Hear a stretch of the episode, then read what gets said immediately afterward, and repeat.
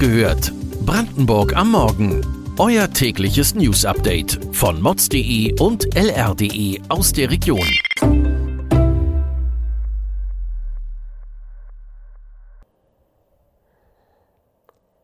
Guten Morgen. Ich bin Heike Reis von der Lausitzer Rundschau und begrüße Sie heute bei einer neuen Episode von Wach gehört, Brandenburg am Morgen.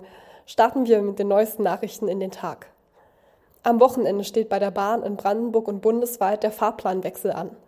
Statt der Ostdeutschen Eisenbahngesellschaft betreibt ab dem Fahrplanwechsel die Deutsche Bahnregion Nordost die Strecke des RL2 zwischen Cottbus und Berlin.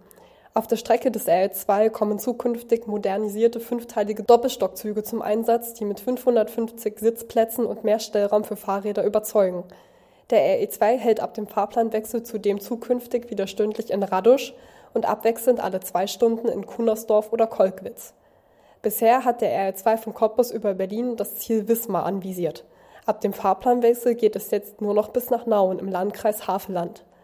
Der RE10, der bisher zwischen Cottbus und Leipzig im Zwei-Stunden-Takt gependelt ist, wird ab dem Fahrplanwechsel bis nach Frankfurt-Oder verlängert. Und auch auf dieser Strecke sind neue Züge im Einsatz. Diese bieten mehr Fahrkomfort, Wi-Fi-Anschluss, Steckdosen und einen großen Bereich für mobilitätseingeschränkte Personen. Die Fahrt dauert ab dann aber zehn Minuten länger, weil der Zug in Falkenberg-Elster erst noch auf den RE11 aus Hoyerswerda wartet. In Falkenberg finden dann beide Züge zusammen und fahren als ein gemeinsamer Zug nach Leipzig.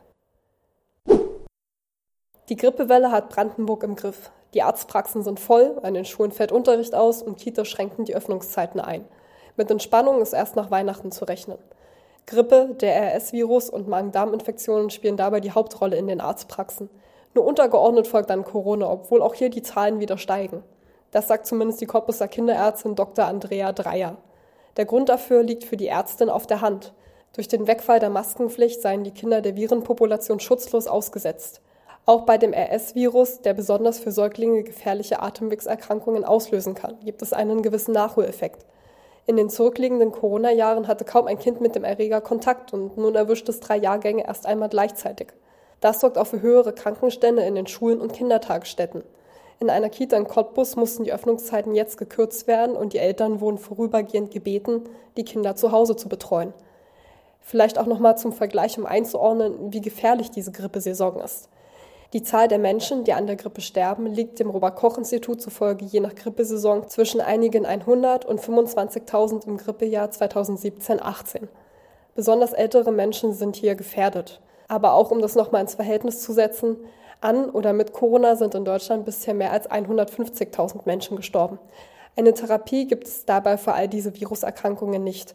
Stattdessen können nur die Symptome wie Husten gelindert werden, beispielsweise mit Hustensaft oder viel Trinken. Seit drei Jahren streiten sich die brandenburgischen Landkreise und die Krankenkassen über die Finanzierung des Rettungsdienstes. Bei den Verwaltungsgerichten liegen deshalb tausende strittige Fälle.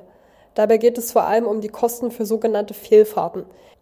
Die Ursachen dafür können vielfältig sein, zum Beispiel Betrunkene, die dann doch wieder zu Bewusstsein kommen und verschwunden sind, sobald der Rettungswagen eintrifft, oder Eltern, die sich mit dem Nasenbluten ihrer Kinder überfordert fühlen. Oder aber Fälle, in denen Patienten glauben, dass sie mit dem Rettungswagen am besten zu ihrem Termin im Krankenhaus kommen. Wenn der Notarzt gerufen wird, zahlt die Krankenkasse in der Regel den Einsatz. Das gilt allerdings nicht, sobald der Rettungsdienst missbräuchlich gerufen würde, also wenn kein Notfall vorlag. Dann wird das Ganze aber richtig teuer. Das verrät zum Beispiel ein Blick in den zugehörigen Satzungsentwurf, der bald im Landkreis Elbe-Elster gelten soll. Ein Rettungswagen für die Notfallrettung kostet demnach dort rund 1000 Euro. Ein Notarzt-Einsatzfahrzeug steckt mit 364 Euro zu Buche und der Notarzt selbst kostet auch nochmal 328 Euro. Dann wird die Person zur Kasse gebeten, die den Rettungswagen angefordert hat. Hinzu kommen etwa 60 Cent je zurückgelegten Kilometer der Fahrzeuge. Außerdem werden, wenn die Feuerwehr andrückt, die tatsächlich entstandenen Personal- und Sachkosten erhoben. Schützen kann man sich davon nur nach der bekannten Regel. Mit Krankheitsbildern, die man selbst zu behandeln weiß, geht man zum Hausarzt oder in den Randzeiten zum Bereitschaftsdienst. Der Notruf wird nur gewählt, wenn wirklich akute Lebensgefahr besteht. Andreas Kalbitz stand gestern vor dem Amtsgericht Cottbus. Es geht um Steuerhinterziehung. 2013 soll der ehemalige Chef der AfD Brandenburg Einnahmen aus einer gewerblichen Tätigkeit dem Finanzamt verschwiegen haben. Laut Anklage soll er weder Einkommens- noch Gewerbesteuererklärung abgegeben haben. Mehrere tausend Euro sind so der Staatskasse entgangen. 2019, inzwischen ist Kalbitz Landtagsabgeordneter und Spitzenkandidat seiner Partei in Brandenburg, gibt es laut Anklage der Cottbuser Staatsanwaltschaft aber erneut Ungereimtheiten. Diesmal soll Kalbitz, so die Anklage, zu Unrecht Kindergeld für eines seiner drei Kinder bezogen haben. Der Sohn war nach Angaben der Staatsanwaltschaft in einer Ausbildung, die er allerdings im Dezember 2018 abgebrochen hat.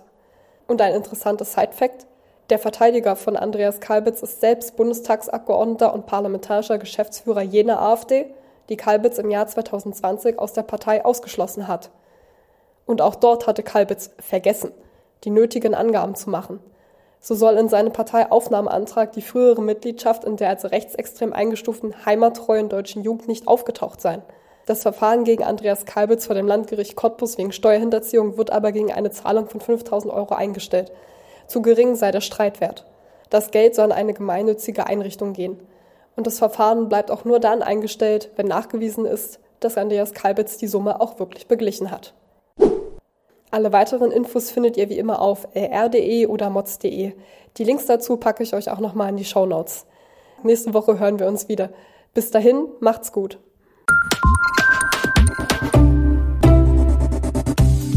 Wach gehört. Brandenburg am Morgen ist eine Produktion von mods.de und lr.de. Wir freuen uns auf euer Feedback per Mail an wachgehört.mods.de. Ihr findet uns auf allen bekannten Podcast-Plattformen. Abonniert uns für euer tägliches News-Update.